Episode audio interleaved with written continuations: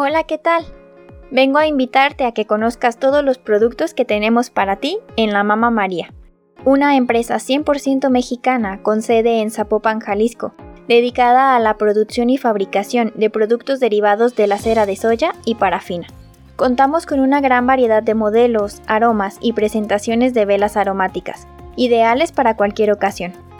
Síguenos en Instagram como arroba lamama.maría y en Facebook como velas.lamama.maría. O puedes enviarnos un WhatsApp al número 33 20 38 69 58. Comunícate con nosotros para realizar tus pedidos.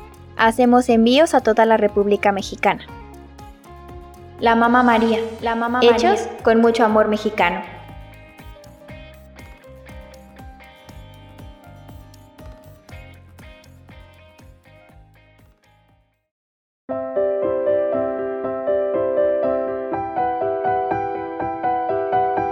Esto es, esto es Lectores de Audios, Lectores de Audios por Monet Ponce.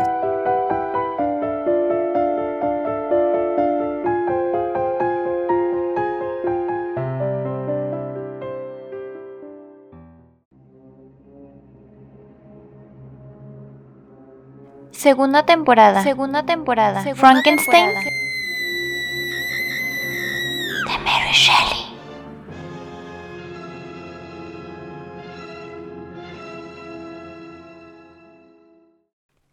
Capítulo 21 Pronto me hallé en presencia del magistrado, un venerable anciano de aspecto bondadoso y suaves maneras, a quien esas cualidades no le impidieron mirarme severamente. Se volvió a los que me acompañaban y preguntó quién de ellos quería actuar como testigo. Se adelantaron una media docena de hombres, de los cuales el magistrado eligió a uno para que hablase. El testigo declaró que había estado pescando la noche anterior con su hijo y su cuñado, Daniel Nugent, pero que hacia las diez de la noche se levantó un fuerte viento que les obligó a tocar puerto. La noche era oscura porque la luna no había hecho su aparición. No desembarcaron en el puerto, sino, como de costumbre, en un arroyo que está a unas dos millas costa abajo. Él iba adelante y su hijo y su cuñado a alguna distancia, cuando tropezó con algo y cayó al suelo. Sus compañeros corrieron a socorrerle, y al levantarle, vieron, a la luz del farol que llevaban, que había tropezado con el cuerpo de un hombre que parecía estar muerto. Al principio creyeron que era un cadáver devuelto por el mar, pero al mirarle mejor vieron que las ropas del muerto estaban secas y que su cuerpo estaba todavía caliente. Lo condujeron de inmediato hasta una cabaña cercana, donde trataron de volverle a la vida, era un joven de unos 25 años, de muy buena presencia, que al parecer había sido estrangulado, pues en la garganta se apreciaban claramente las huellas de unas manos. La primera parte de aquella declaración no me interesó, pero al mencionar el hombre las marcas de unas manos en la garganta recordé de inmediato la muerte de mi hermano, y sin que pudiera remediarlo se apoderó de mí un nerviosismo general. Se me nublaron los ojos y me había obligado a apoyarme en una silla para no caer. El magistrado que me había estado observando todo el tiempo dedujo que mi actitud era una consecuencia poco favorable para mí. El hijo confirmó la declaración del padre, pero Daniel Nugent juró haber visto, poco antes que su cuñado cayese al suelo y no muy lejos de la playa, un bote tripulado por una sola persona, que, a juzgar por lo que vio, ayudado por el brillo de las estrellas, era el mismo bote en el que yo había desembarcado aquella mañana. A continuación declaró una mujer, quien dijo que vivía en la costa y que, mientras esperaba el regreso de los pescadores, apoyada en el quicio de la puerta de su casa, había podido ver adentrarse en el mar un bote con un solo tripulante. Esto había sido como una hora antes de enterarse del descubrimiento del cadáver, y en las proximidades del lugar donde éste fue hallado. Otra mujer confirmó la declaración del pescador. Era la propietaria de la casa donde habían auxiliado al muerto y explicó cómo le colocaron en una cama y que le friccionaron todo el cuerpo en un intento de salvarle. Daniel incluso fue a buscar al boticario, pero todo había sido inútil, puesto que el joven había muerto. Fueron interrogadas varias personas más con respecto a mi desembarco, y todas coincidieron en que la furia del vendaval podía haberme impedido gobernar el bote, obligándome a volver al mismo lugar de donde había salido. Dijeron también que era evidente que yo había traído el cuerpo conmigo para abandonarlo en algún sitio desconocido. Así pues, mi ignorancia de aquella zona costera explicaba el que hubiese desembarcado tan cerca del lugar donde había dejado el cuerpo. Luego, el señor Kirwin decidió que me condujeran en presencia del cadáver, esperando que esto modificaría mi expresión y que él podría observar alguna reacción que confirmase o descartase el sentido del impacto que me causó la revelación de cómo fue cometido el asesinato. Así, me vi conducido a la posada en compañía del magistrado y de otras personas. Me sentía ligeramente turbado por las extrañas coincidencias de aquella noche llena de acontecimientos pero recordaba haber estado hablando con mis vecinos de la isla, precisamente a la hora que se dijo había sido cometido el crimen, y esta prueba me mantenía tranquilo respecto a las consecuencias que pudieran desencadenarse. Me introdujeron en el cuarto donde habían depositado el cadáver, y yo me acerqué al ataúd. ¿Cómo explicar las sensaciones que experimenté al ver el cuerpo que yacía en su interior? Siento el horror que me acometió entonces. Todo, interrogatorio, magistrado, testimonios, absolutamente todo dejó de tener importancia para mí al ver en el féretro el cuerpo sin vida de Henry Clerval. Me arrojé sobre él gritando También a ti, mi querido Henry, han llegado mis criminales maquinaciones. Dos de mis seres queridos han sido ya destruidos y hay otras víctimas aguardando a que se cumpla el mismo destino. Pero tú, Clerval, buen amigo, mi benefactor. Pocos seres humanos son capaces de soportar tales golpes sin conmocionarse. Tuve que ser sacado de la habitación, presa de terribles convulsiones. La fiebre apareció y durante dos meses estuve a las puertas de la muerte. Según me contaron después, mis delirios eran divagaciones en las que me acusaba de la muerte de William, de Justine y de Clerval. Suplicaba a mis cuidadores que me ayudasen a destruir al monstruo causa de mis tormentos, y en algunos momentos sentía como si los dedos de éste atenazasen mi garganta, lo que me hacía gritar despavorido. Por fortuna, en los delirios hablaba en mi propio idioma, que solo el señor Kirwin comprendía. Sin embargo, mis gestos y mis lamentos tenían atemorizados a los testigos. ¿Por qué no abandoné este mundo entonces? Jamás hubo en la tierra hombre más miserable que yo. Oh, cuánto hubiera dado para desaparecer en el olvido y el descanso eternos. Implacable, la muerte arrebatada a los niños de los brazos de sus madres, cuando representan todavía una esperanza en el declinar de la existencia. Jóvenes esposas y amantes son arrancadas de la vida de lo mejor de su florecer para convertirse en pasto para los gusanos. ¿De qué materia estaba hecho yo para poder resistir tan terribles y abayazadores mondazos de la vida? Que aumentaban uno tras otro mis torturas? Estaba condenado a vivir. Al cabo de dos meses de aquel suceso me encontré despierto, como después de un sueño, pero encerrado en un calabozo, yaciendo sobre un catre y rodeado de carceleros, verjas, cerrojos y todo cuanto contribuye a deprimir al reo. Volví de mi sopor por la mañana, y aunque no tenía clara conciencia de lo ocurrido, me atemorizaba la sensación de que algo horrible había sucedido, siendo la causa de que me encontrara en aquella triste situación.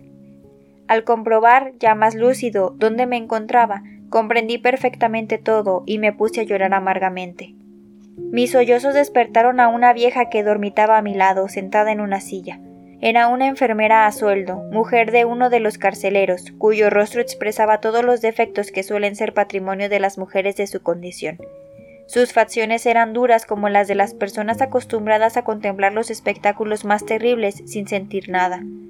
El tono de su voz expresaba una total indiferencia, y cuando se dirigió a mí, hablándome en inglés, lo reconocí como uno de los que protagonizaban mis delirios. ¿Estás ya mejor? me preguntó. Yo le respondí en su idioma y con una voz todavía muy débil. Creo que sí. Pero si cuanto ha ocurrido es verdad, si no es el producto de un mal sueño, siento de veras pertenecer todavía al mundo de los vivos y padecer tanta miseria. Si te refieres al caballero asesinado, desde luego más te valdría haber muerto, porque no creo que lo pases muy bien. A mí eso no me importa nada, se me ha enviado a cuidarte y cumplo con mi obligación como es debido, eso deberían hacer todos. Volví el rostro, dominado por la repugnancia que experimentaba ante aquella mujer capaz de pronunciar tales frases, vacías de todo sentimiento hacia alguien a quien había salvado de muerte para abocarle a otra mucho peor. Me sentía tan débil que no podía reflexionar sobre lo sucedido. Sin embargo, en mi mente fueron sucediéndose todas las etapas de mi vida, una tras otra y como en un sueño. Tanto fue así que llegué a dudar de la veracidad de todo aquello, puesto que ahora lo recordaba sin la fuerza de la realidad. El esfuerzo que supuso revivir tales escenas tuvo como resultado un aumento considerable de la fiebre, y pronto la oscuridad volvió a reinar a mi alrededor. No había nadie que me dirigiera una palabra amable para tranquilizarme, nadie que me alargara su mano amiga ofreciéndome algún apoyo. Apareció el médico y recetó algunas pócimas, que la vieja preparó para que ingiriera, pero la indiferencia que mostró él, unida a la grosería de ella, destruyeron todo el valor que sus actos pudieran tener. ¿Quién podría estar interesado en el futuro de un asesino, aparte del verdugo que cobraría por ejecutarle? Muy pronto supe que, gracias a las muestras de afecto hacia mí dadas por el señor Kirwin, se me había instalado en el mejor calabozo de la prisión. ¿Cómo estarían las demás? Y que también había sido él quien decidió ponerme bajo los cuidados de una enfermera y un médico. Es cierto que no me hacía frecuentes visitas, porque a pesar de querer reducir en lo posible los sufrimientos de un ser humano, no le agradaba presenciar la angustia y los desvaríos de un asesino. Cuando iba a verme lo hacía para asegurarse de que estaba bien atendido y sus visitas eran muy breves y distanciadas. Yo iba mejorando poco a poco, y un día me sentaron en una silla. Estaba lívido y mis ojos permanecían fijos, dominado como me sentía por el dolor y desmoralizado por la reciente desgracia que había vivido. Hasta llegué a pensar que lo mejor sería declararme culpable del asesinato, y así sufrir las consecuencias de una confusión menos inocente que la de Justin. Seguí dando vueltas a esta idea cuando se abrió la puerta, dando paso al señor Kirwin. Su rostro expresaba simpatía y compasión. Cogió una silla y se sentó. Temo que este lugar le sea muy desagradable, me dijo en francés. ¿Puedo hacer algo para mejorar un poco su estancia aquí? Se lo agradezco vivamente, respondí, pero esto tiene muy poco valor para mí. No hay un lugar en el que pueda sentirme a gusto. Me doy perfecta cuenta de que la simpatía de un extraño no representa mucho para alguien que, como usted, sufre una tan anormal desgracia. De todos modos, tengo la esperanza de que pronto podrá abandonar la cárcel, porque no dudo de que no será fácil demostrar su inocencia. Eso es algo que me importa muy poco. Por una serie de circunstancias, a cual más extraordinaria, soy el más desgraciado de los mortales. ¿Puede significar un mal para mí la muerte cuando llevo yo tanto tiempo viéndome perseguido y martirizado sin cesar? Ciertamente que nada peor podría haberle ocurrido. Es arrojado usted a esta playa, famosa por su hospitalidad, por el azar, y se le detiene y acusa de asesinato nada más al llegar. Además, por si esto no fuera suficiente, luego se le lleva en presencia del cadáver de su mejor amigo, asesinado sin que nadie sepa cómo y al parecer puesto en su camino por algún enemigo suyo. Las palabras del magistrado me produjeron una gran sorpresa, puesto que parecían tener un fundamento lógico y seguro. Debí manifestar extrañeza, porque el señor Kirwin se apresuró a decir cuando usted cayó enfermo me entregaron todos los papeles que llevaba encima, y yo los he estado estudiando con gran cuidado para tratar de averiguar quién era su familia y rogarle su ayuda. Entre ellos encontré varias cartas, una de las cuales procedía de Ginebra y era de su padre. Le escribí inmediatamente y ahora, transcurridos ya dos meses. Pero está usted temblando. No le creo en condiciones de soportar tan gran agitación. Continúe, se lo ruego. Esta incertidumbre es peor que cualquier acontecimiento desgraciado. Dígame si ha ocurrido una nueva desgracia y qué muerte tendré que lamentar ahora. Su familia está perfectamente bien, respondió el señor Kirwin calmosamente, y alguien, un amigo suyo, ha venido a visitarle. No sé cómo pude asociar esas palabras a la disparatada idea de que el asesino había tenido la audacia de venir a burlarse de mi pena por la muerte de Clerval y a exigirme el cumplimiento de sus deseos. Pero lo que ocurrió es que lo pensé así y en consecuencia empecé a gritar. No, no quiero verle. Aléjenlo de mí.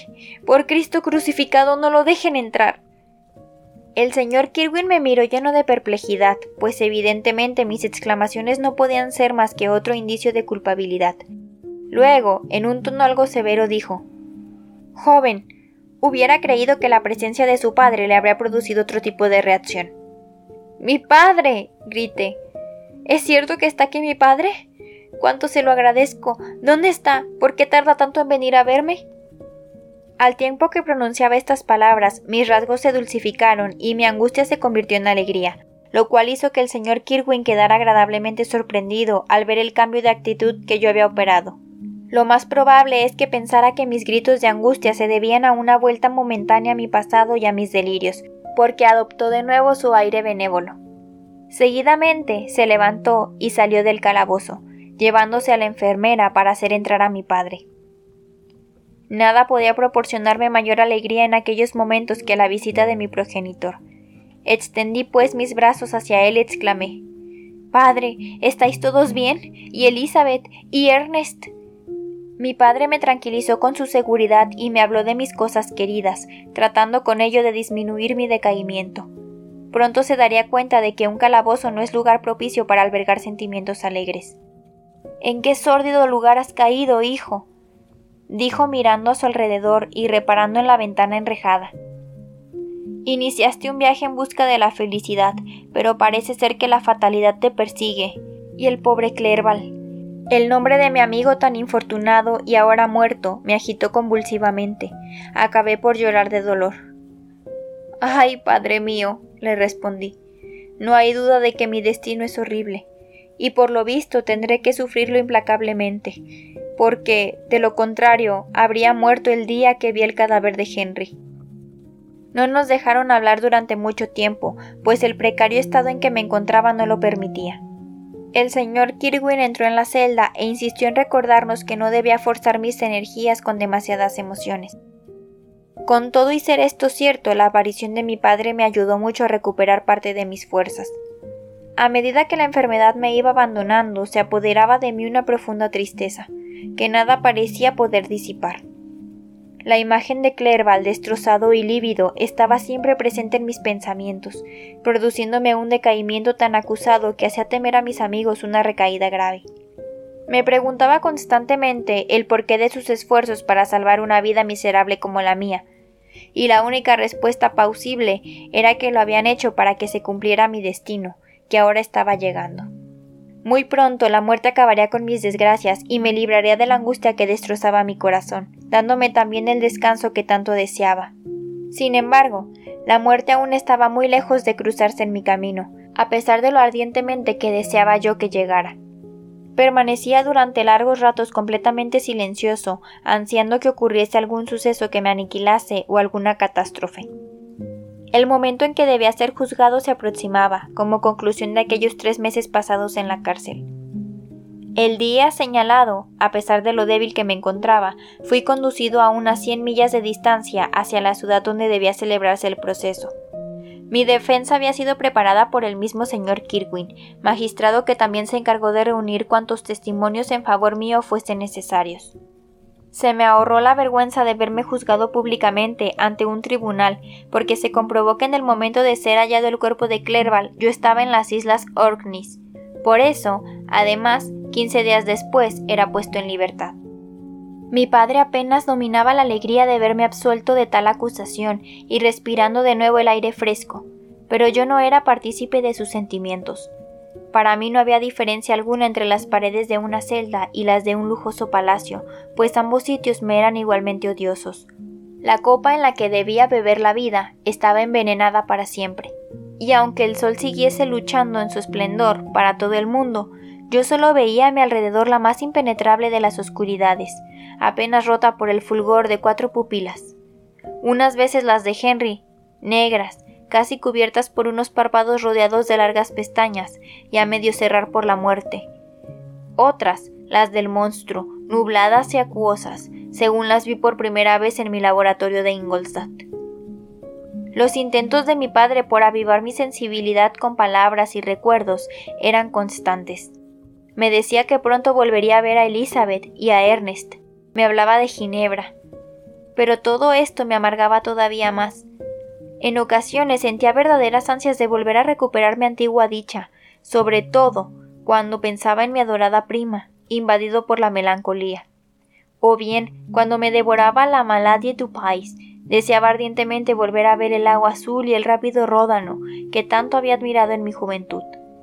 Pero la mayoría de las veces mis sentimientos estaban incapacitados por el estupor, y cuando así sucedía todo era lúgubre a mi alrededor. Estos largos periodos de apatía se interrumpían con otros, afortunadamente más cortos, de angustia y desesperación. Durante ellos me asaltaba la tentación de poner fin a mi existencia, lo cual obligaba a mis amigos a mantenerme bajo una vigilancia constante para evitar que pudiera cumplir lo que me proponía. Sin embargo, había algo que me impedía llegar a ese fin.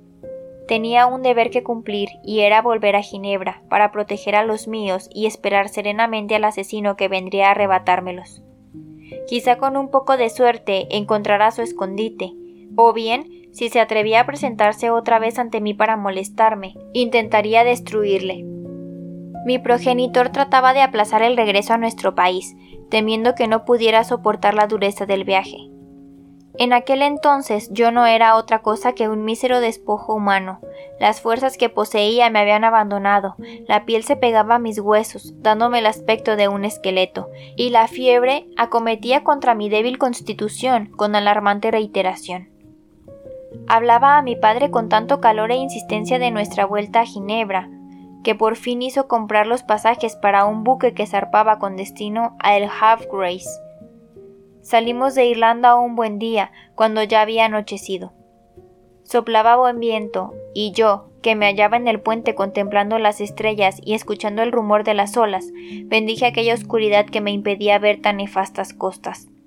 Esperaba con febril impaciencia el día en que vería nuevamente a mi familia.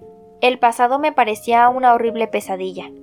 Aunque el barco, el viento que lo empujaba, el mar y las costas de Irlanda, todo me recordaba que había sido una triste realidad y que Clerval, mi entrañable amigo, había sucumbido a manos del ser creado por mí mismo. Reviví en el pensamiento toda mi existencia, desde el tiempo transcurrido con mi familia en Ginebra antes de la muerte de mi madre hasta mi partida para Ingolstadt. Pero este recuerdo fue ensombrecido por el de loco entusiasmo que me incitó a la creación de mi propio enemigo, y volví a ver el momento en que empezó a vivir como si estuviera sucediendo otra vez. Ya no pude recordar más, porque me sentí imbatido por extraños sentimientos y sin poder remediarlo, prorrumpí en amargo llanto. Durante toda mi convalecencia había adquirido la costumbre de tomar una pequeña dosis de láudano, con objeto de descansar mejor. Aquella noche, deprimido por la reavivación de tales recuerdos, tomé una doble cantidad con la confianza de que así podría conciliar el reparador sueño que tanto necesitaba. Tomé una doble cantidad con la confianza de que así podría conciliar el reparador sueño que tanto necesitaba, pero el descanso no me proporcionó el ansiado respiro, porque tuve horribles pesadillas.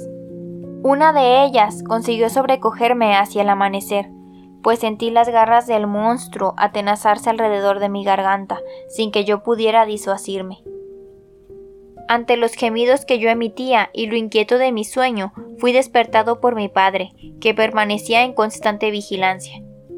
Las olas golpeaban los costados del barco y el cielo era completamente gris, pero del monstruo no había el menor rastro por parte alguna.